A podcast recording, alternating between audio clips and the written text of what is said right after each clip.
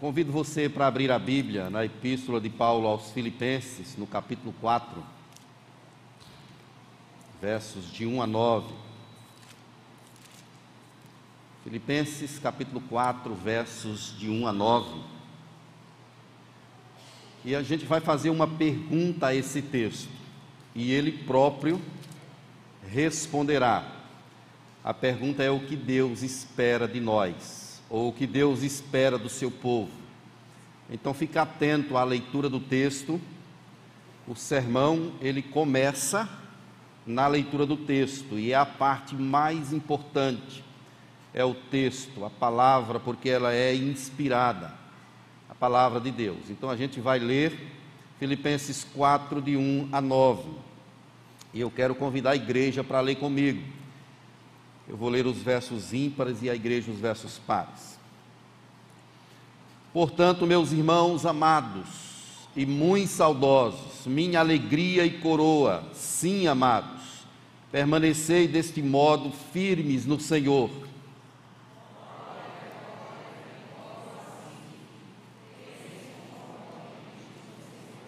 A ti, fiel companheiro de jugo, também peço que as auxilies, pois juntas se esforçaram comigo no Evangelho, também com Clemente, com os demais cooperadores meus, cujos nomes se encontram no livro da vida.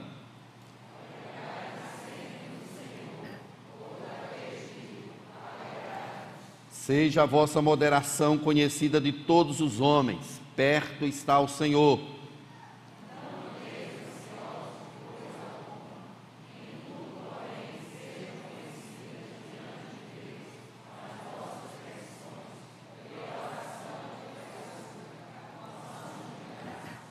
E a paz de Deus, que excede todo entendimento, guardará o vosso coração e a vossa mente em Cristo Jesus.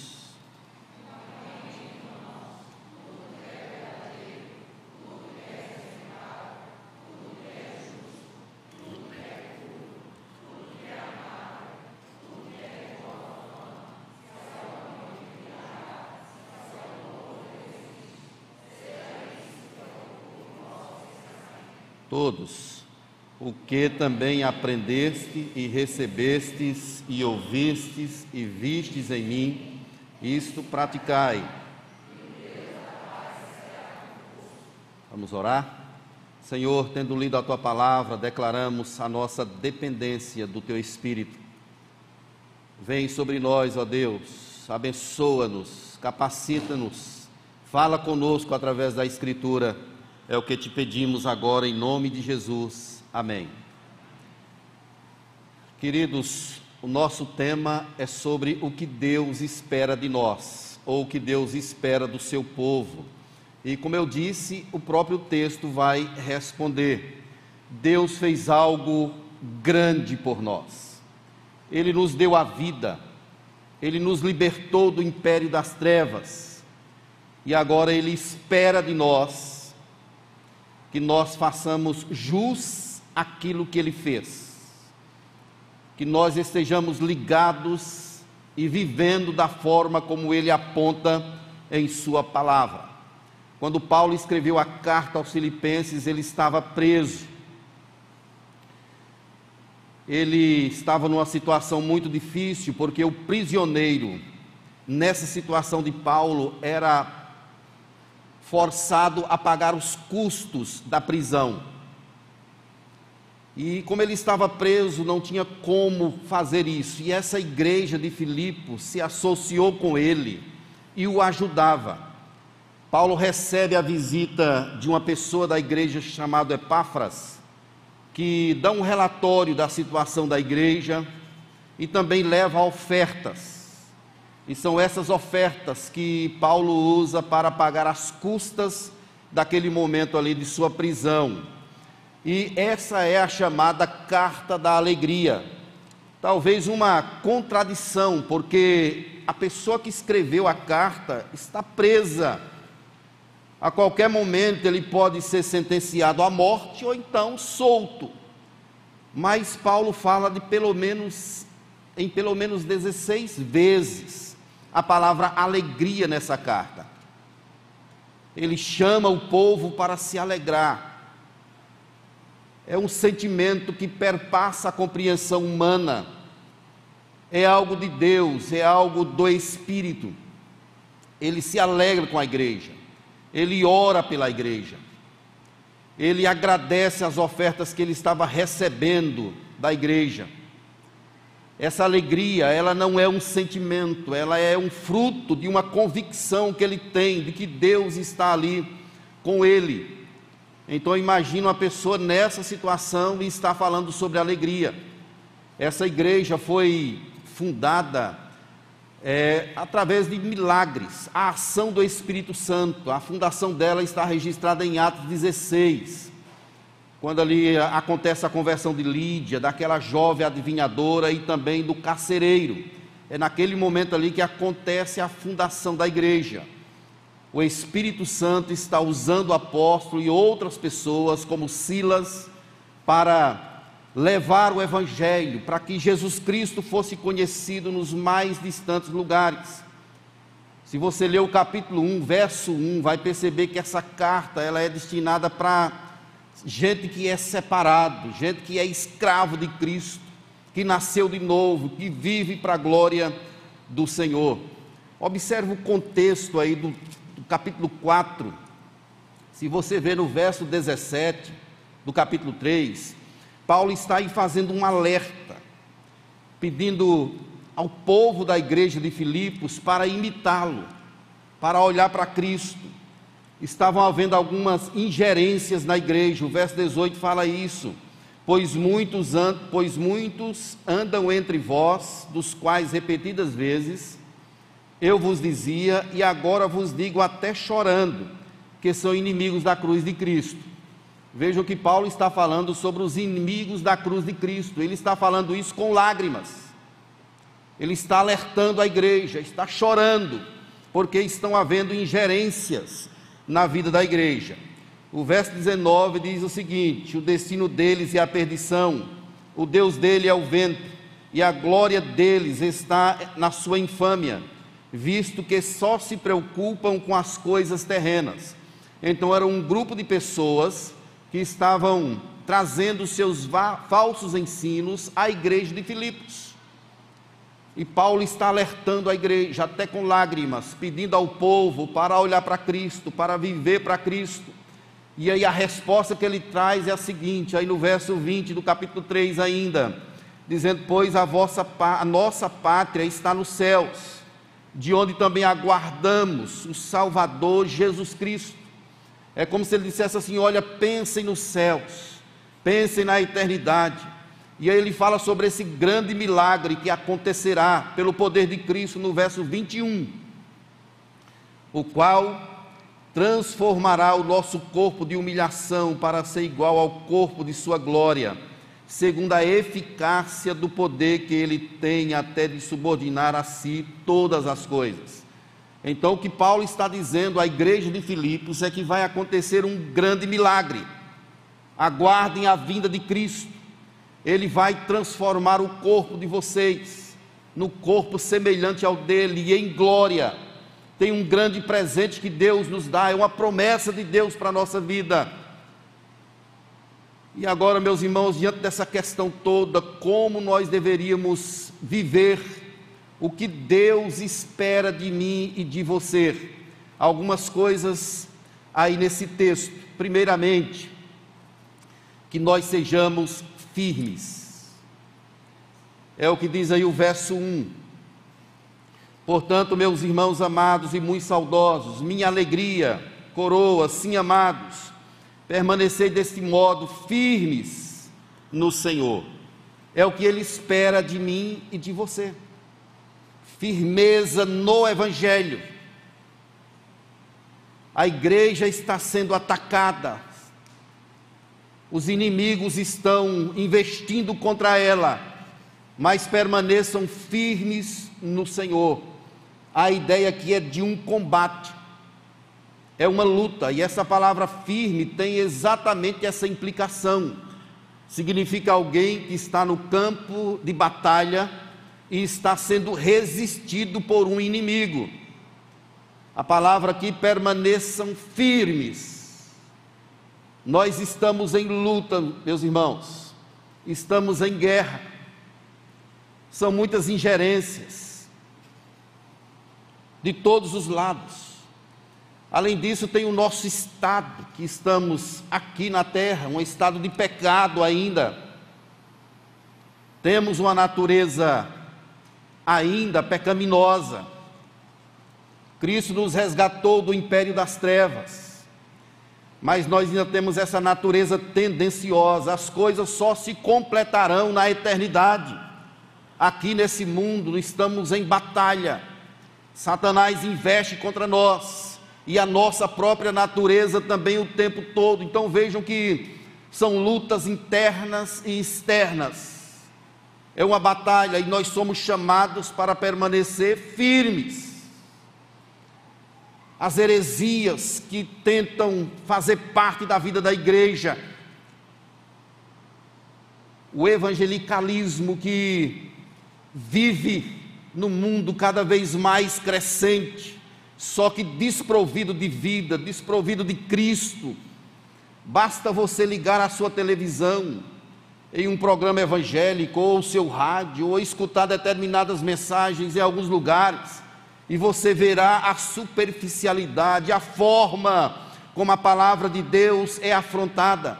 Nós somos chamados para permanecermos firmes no Senhor Paulo repete essa palavra também em Efésios, no capítulo 6, verso 10. Quanto ao mais, sede fortalecidos no Senhor e na força do seu poder. Fiquem firmes. Aconteça o que acontecer, venha o que vier, não tire os olhos da cruz. É isso que Paulo está orientando aqui a igreja de Filipos.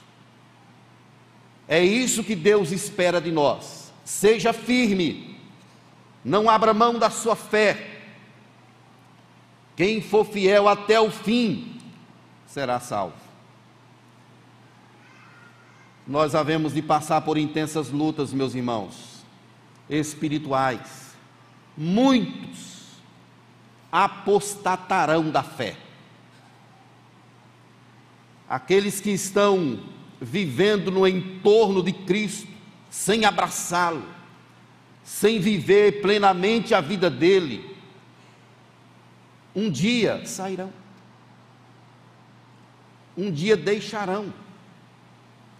É por isso que nós somos chamados para ficar firmes no Senhor. Uma outra questão que esse texto nos mostra, o que Deus espera de nós, é que nós tenhamos a mente de Cristo. Os versos 2 e 3 falam sobre isso tinham duas pessoas com um relacionamento ruim na igreja. Elas são chamadas de Evódia e Sintique. São pessoas crentes, servas.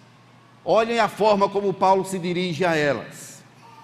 Ele pede a um homem chamado Císigo, que ele chama aqui no texto de fiel companheiro, de jugo, Peço que as auxilies. Olha, Paulo pedindo ajuda. Quem sabe a um presbítero da igreja, é provável. Que as auxilies, pois juntas se esforçaram comigo no evangelho. Elas são crentes, são servas. E também com Clemente. Ou seja, essas mulheres, Evode e Sítique, elas são servas de Deus. E também com os demais cooperadores meus Olha a expressão de Paulo sobre ela, elas, cujos nomes se encontram no livro da vida. O relacionamento está ruim. Paulo está chamando essas mulheres para pensar como Cristo. Essa palavra é uma referência ao capítulo 2, verso 5, quando diz assim: Tende em vós o mesmo sentimento que houve também em Cristo Jesus o chamado de Paulo para Evódia e que é para que elas tenham a mente de Cristo, que elas pensem como Cristo. Somente o Evangelho verdadeiro pode trazer cura para os relacionamentos. É possível que na igreja tenha gente que você não se dá, que você não consegue se relacionar. E pode ser que tenha pessoas, gente aqui, que você já teve uma discussão, que você não encara. É possível que na igreja existam pessoas que sejam difíceis de relacionamentos, exatamente porque somos humanos. Mas tem algo maior do que nós, que é o sentimento de Cristo, a mente de Cristo. E é nessa perspectiva que nós temos de viver. Quando nós temos algo que é maior do que nós, nós nos abnegamos em função desse algo que é maior, que é a glória de Deus. Você é chamado para considerar os outros superiores a si mesmo. É o chamado da Escritura. Você é chamado para tratar os outros como você gostaria de ser tratado. Não dá para seguir na vida cristã de mal com A ou B. Imagine alguém aqui na igreja que você não fala. Eu morro, mas não falo com fulano. Não pode haver isso na igreja de Deus. Se você está nessa situação, Deus não está aceitando a sua oração. Deus não está aceitando o teu louvor. É possível que hajam choques, mas tem uma graça que é maior do que tudo. Não há um chamado para você se relacionar com todos, mas há um chamado para você amar a todos. Essas mulheres, elas eram companheiras de Paulo servas, e viviam nessa situação. Olhem como Paulo chama alguém para auxiliar, às vezes é preciso. Essa pessoa, companheiro de jugo, Císigo, foi chamado por Paulo: Olha, eu peço a você, eu peço a ti que auxilias, ajude-as às vezes precisa desse intermediário, desse pacificador. E como é importante, meus irmãos, a presença dessas pessoas na igreja de Cristo. Pessoas que trazem aquela palavra, dizem assim: olha, irmão, não faça isso não, pense em Cristo. Não vive em função da pessoa, vive em função de Deus. Onde estão postos os teus olhos? Em Fulano ou em Deus? Se os seus olhos estão em Deus, viva nessa perspectiva. Quem sabe Deus levante aqui no nosso meio diversos pacificadores. São pessoas bem-aventuradas, pessoas que já compreenderam a grandeza do reino e agora trabalham para que relacionamentos sejam curados em nome do Senhor Jesus. Uma certa feita eu vi uma pessoa dizendo que iria para o inferno, mas não falaria com um outro irmão. Além de ser irmão da igreja, era irmão de sangue. Graças a Deus que no final da vida ele falou se reconciliou. Ambos já morreram. E graças a Deus que eles tiveram oportunidade disso. O fato, meus irmãos, é que é possível que na igreja de Deus existam essas coisas, mas nós somos chamados para praticar aquilo que Cristo nos ensinou, para ter a mente de Cristo. Uma outra questão que Deus espera de nós é que sejamos sempre alegres. É o que está aí no verso 4. Alegrai-vos sempre no Senhor, outra vez digo, alegrai-vos. A chave para sermos um povo sempre alegre é conhecermos a Deus. Como eu disse anteriormente, a alegria aqui não é um sentimento, é uma convicção. O Evangelho de Deus, ele trouxe alegria. O reino de Deus é um reino de alegria. O chamado de Deus é para nós sermos esse povo sempre alegre. É possível ser alegre em momentos escuros da caminhada. Tem algo que a gente não consegue explicar, meus irmãos. Passando por lutas difíceis, morte até iminente, perdas, conflitos, mas mesmo em tempos escuros, é possível viver em alegria.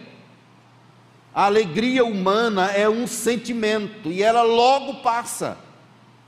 A alegria do dinheiro, da fama, das conquistas da terra, elas passam. Mas a alegria que vem de uma convicção do que Deus fez por nós, ela é eterna. É nesse sentido que Paulo está preso e está alegre. A mesma coisa aconteceu lá em Atos 16. Ele está preso e está cantando juntamente com Silas. Como é que alguém que está preso, que pode ser sentenciado à morte, está cantando? É exatamente essa compreensão, meus irmãos, que nós temos de ter. O seu nome está escrito no livro da vida. Agora já nenhuma condenação há para aqueles que estão em Cristo Jesus. Essa convicção, ela deve preencher o nosso ser completamente e vivermos uma vida sempre alegres, satisfeito.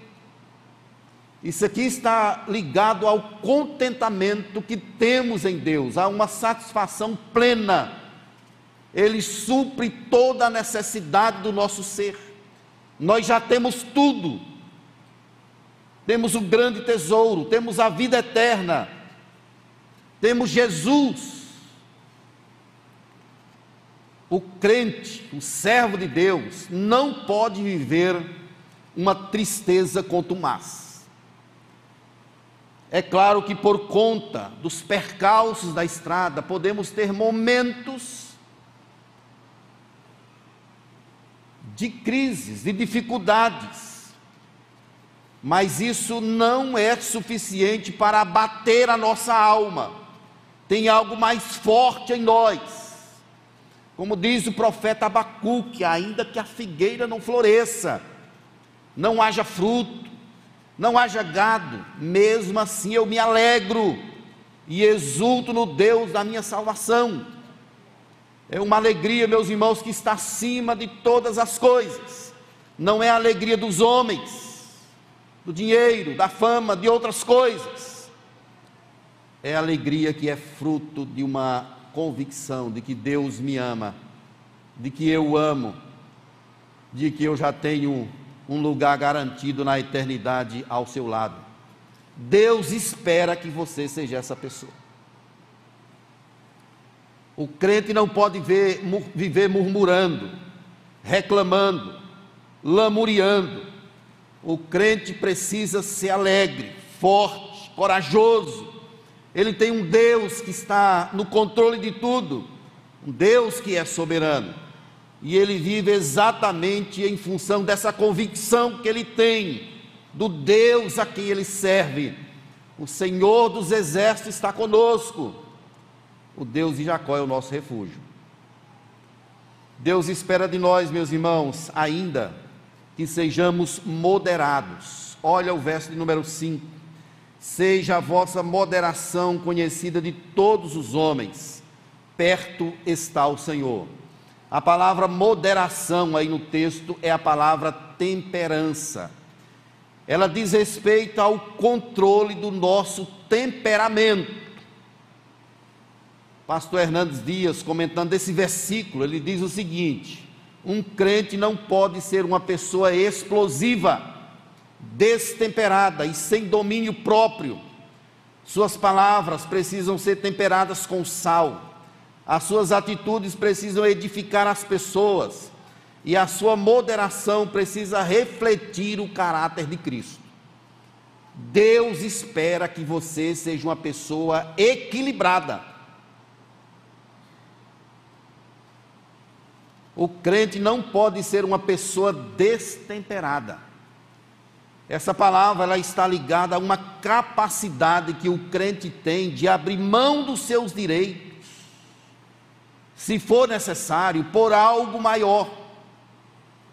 É alguém que é capaz de abrir mão sem fazer retaliação.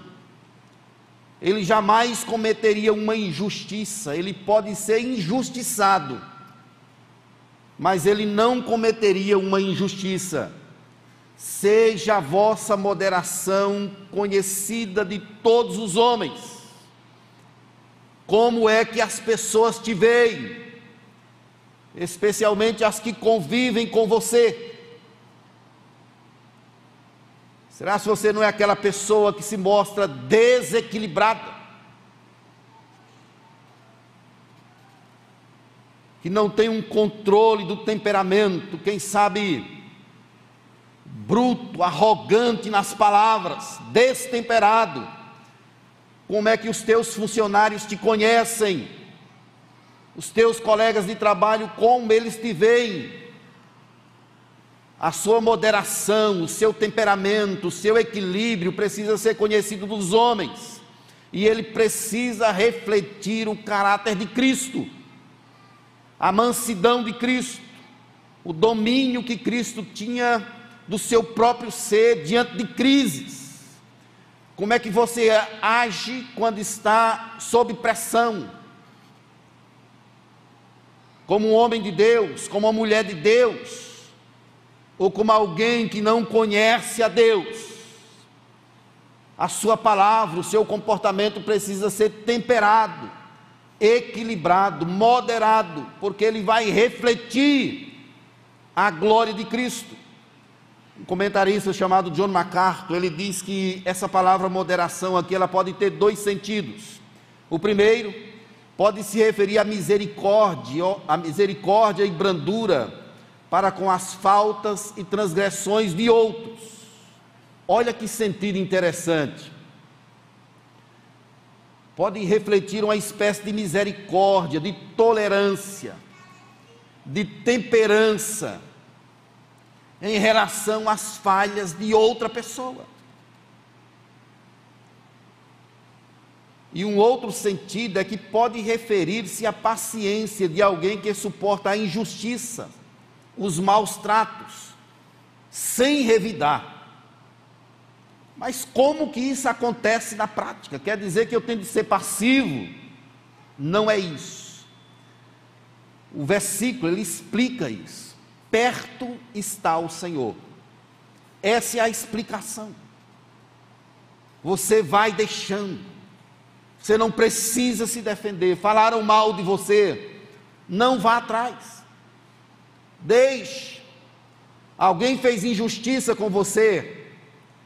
Lembre-se disso. Perto está o Senhor. É como se ele dissesse assim: Olha, é Deus quem vai defender a minha causa no tempo certo, na hora certa, no momento certo, eu creio que Deus agirá.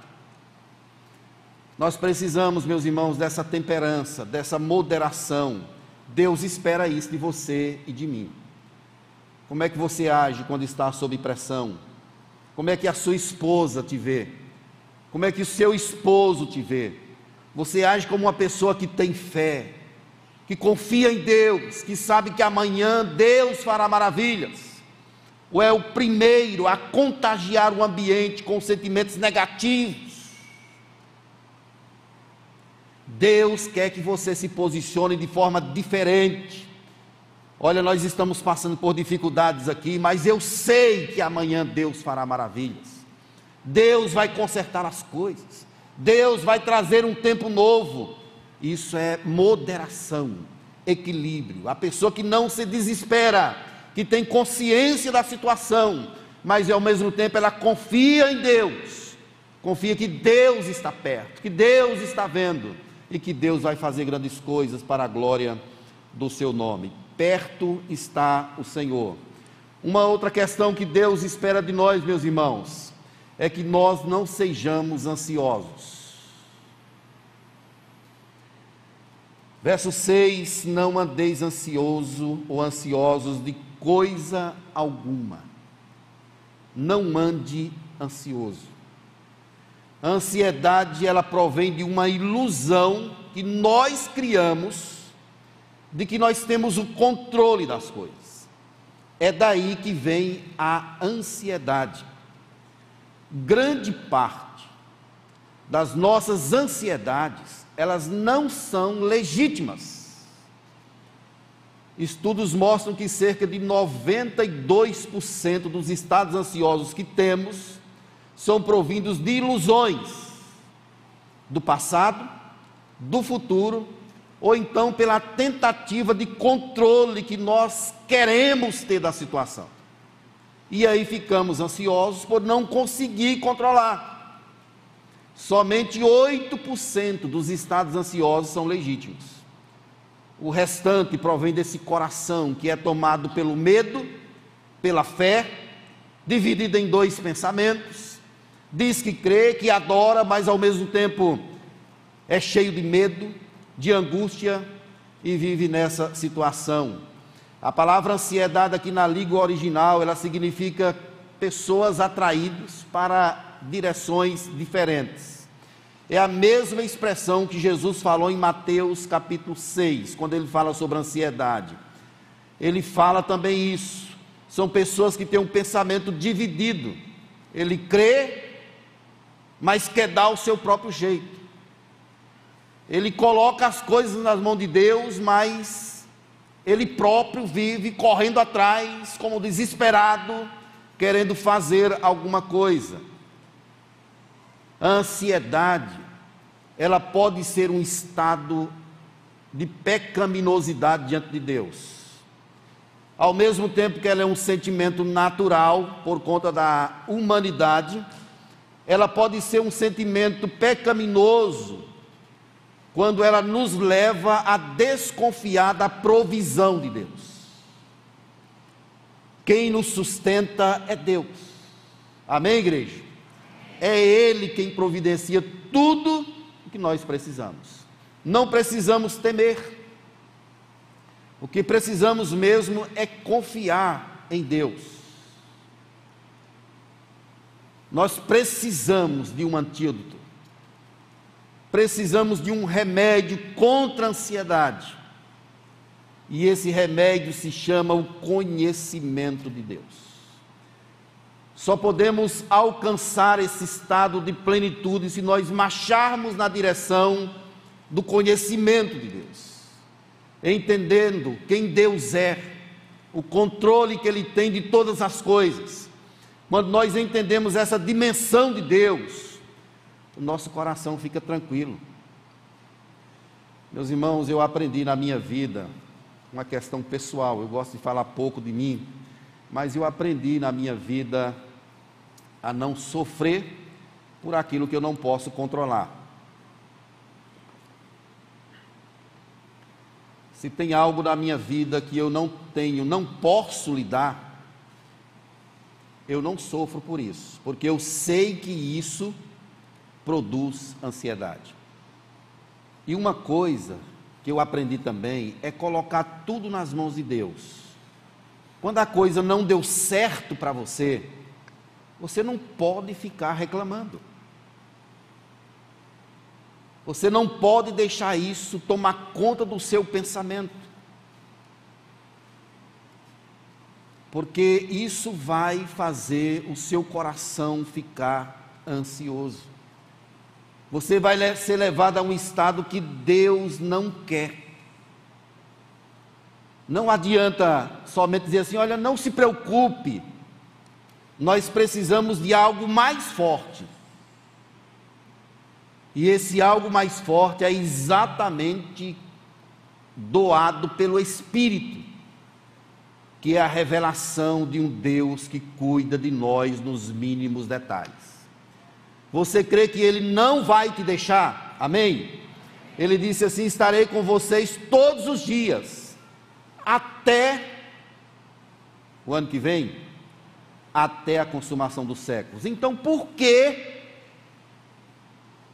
que muitos filhos de Deus ainda desenvolvem, desenvolvem ansiedade? Nós precisamos conhecer mais a Deus, meus irmãos. Precisamos parar de ter esse pensamento dividido. Precisamos focar na cruz. E aqui ele nos mostra alguma coisa, algumas coisas que devemos fazer, como parte desse remédio poderoso. Ele fala sobre oração, mantendo uma vida de oração no verso 6. Essa é a resposta que Daniel dá quando ele recebe aquela notícia de que ele precisa fazer algo que é contrário à lei de Deus. No capítulo 6 de Daniel, ele vai, abre a janela do seu quarto e ora a Deus. É a resposta que ele tem. Ele clama ao Senhor, mesmo diante desse perigo de morte, essa possibilidade dele ser morto, jogado para as feras, mas ainda assim ele mantém essa vida de oração, de contato com o Senhor. Então, o remédio poderoso contra a ansiedade é a oração. Uma outra questão é você ocupar o seu pensamento somente com coisas que glorificam a Deus. É o que ele diz aí no verso 8: finalmente, irmãos, tudo que é verdadeiro. Ele vai dizendo uma série de predicativos, tudo que é respeitável, tudo que é justo, tudo que é puro, tudo que é amável, tudo que é de boa fama se alguma virtude há, se algum louvor existe, seja isso o que ocupe o vosso pensamento. O que que tem aí no seu coração? Ocupe-o somente com coisas que glorificam a Deus. Não deixe coisas ruins fazer parte da sua vida. Não alimente mágoas ressentimentos. Perdoe, como foi falado aqui pelo pastor Sávio pela manhã. Perdoe, siga, seja livre. Traga à sua memória somente aquilo que te pode dar esperança. Não fique cultivando sentimentos negativos, ruins. Deixe fazer parte do seu pensamento somente coisas que glorificam ao Senhor. Pense o bem das pessoas, queira o bem para elas e nunca o mal. É assim que Cristo nos manda viver, é, ele, é isso que Ele espera de nós.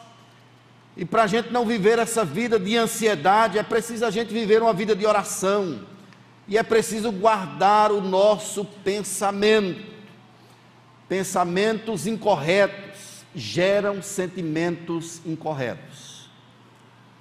É interessante, meus irmãos, que algumas pessoas eles têm o poder da conjectura muito fértil. São pessoas que interpretam uma situação e tomam aquilo como verdade e internalizam aquilo e acabam sofrendo, trazendo aquilo para o coração, e aquilo passa a fazer parte da vida. Só que às vezes é um sentimento disfuncional que vai gerar também um comportamento equivocado diante do Senhor. É preciso a gente manter essa pureza, irmãos, o que é verdadeiro, o que é respeitável, coisas boas seja isso que ocupe o vosso pensamento. Vamos praticar isso, meus irmãos. E uma outra questão que a gente pode fazer para não viver em ansiedade é pôr em prática os ensinos do Evangelho. É o que ele diz aí no verso 9. O que também aprendeste, recebestes e ouvistes e vistes em mim, isso praticai, e o Deus da paz será convosco.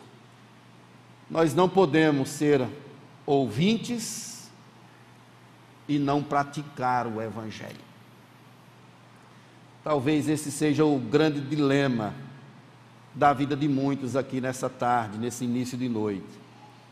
Seja essa distância entre aquilo que ouve e aquilo que se pratica. O que nós fazemos com aquilo que lemos da palavra de Deus? Com os sermões que ouvimos, com as orientações do Espírito. Isso praticai, é o que ele está dizendo aqui. Pratiquem essas palavras. Não podemos ser apenas ouvintes, disse Tiago. Precisamos ser praticantes operosos da palavra de Deus. Se Deus disse, Humberto, a direção é essa, eu tenho de seguir nessa direção.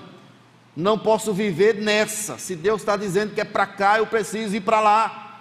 Se Deus diz que eu tenho de deixar determinadas coisas, hábitos ruins, eu tenho de deixar. Preciso praticar a palavra de Deus, em nome do Senhor Jesus. É possível que você seja essa pessoa que ouve, escuta, escuta, mas não pratica. E quem não pratica é semelhante a um homem que constrói a sua casa na areia. Quando o vento sopra forte, quando a chuva vem, essa casa não fica de pé porque não está praticando o Evangelho. O Evangelho que não, não é uma prática em nossas vidas, meus irmãos, ele não tem sentido, ele não muda o nosso ser. O Evangelho que transforma vidas é aquele que a gente ouve e anda segundo aquilo que ele apontou. Não adianta somente vir à igreja tem algo mais profundo que é o relacionamento que precisamos ter com Deus.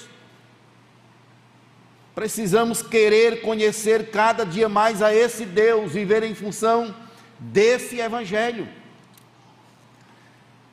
Deus deu algo maravilhoso a mim e a você, e agora Ele espera de nós que nós andemos segundo Ele apontou aqui em Sua palavra.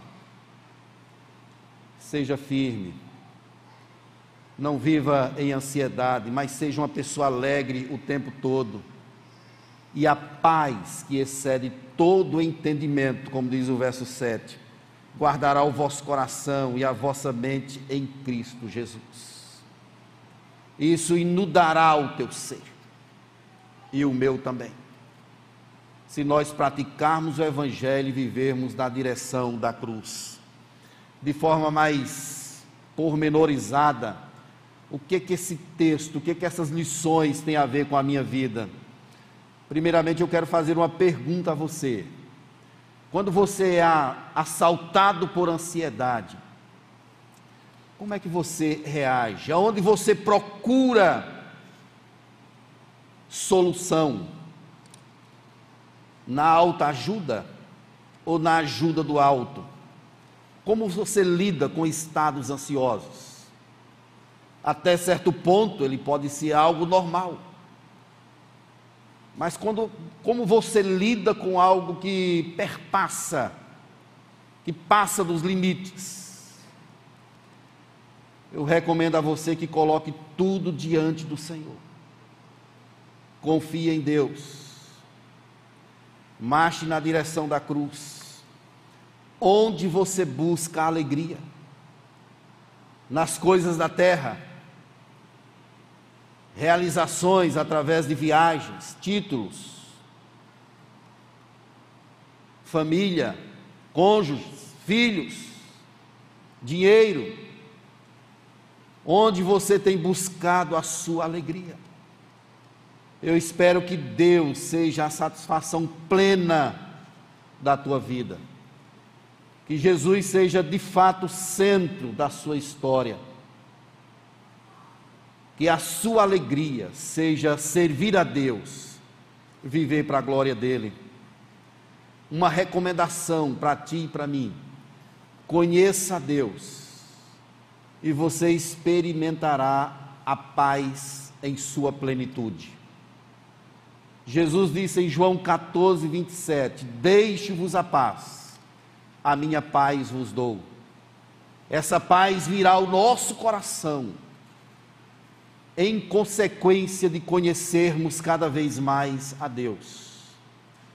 Conheça o Senhor, e essa paz tomará, tomará conta do Senhor, do seu coração. Finalmente, querido, fique firme no Senhor. Fique firme. Passe por provações que tiver de passar, mas glorifique ao Senhor engrandeça ao Senhor, declare as maravilhas de Deus em sua vida. Fique firme, você vai ser assolado para lá e para cá.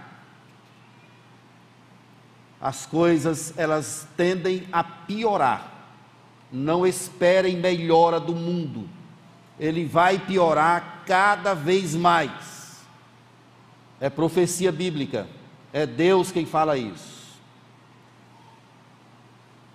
Quando as coisas forem caminhando mais para o fim, a tendência é o cerco se fechar ainda mais e o nó se arrochar ainda mais. Permaneça firme, a sua fé vai ser testada, você será provado, mas se lembre que Deus está contigo, que Ele é o Senhor da história. Fique firme, permaneça fiel até o fim e você será salvo. Não tema essas notícias de televisão quando você vê os abalos que nós estamos tendo em todos os sentidos, especialmente no crescimento do pecado, no enfraquecimento e superficialidade da igreja no Brasil. Não tema essas coisas. Permaneça firme em Deus, firmado na palavra. Honre a Deus e Deus te honrará. Que Deus te abençoe, que Deus enche o teu coração de esperança. E lembre-se que Deus espera muitas coisas de você. Deus espera que você seja um servo humilde, firmado em sua promessa. Vamos ficar de pé. Quero chamar aqui à frente a turma do louvor. A gente vai orar, clamar ao Senhor, pedir graça a Ele e depois vamos cantar um cântico.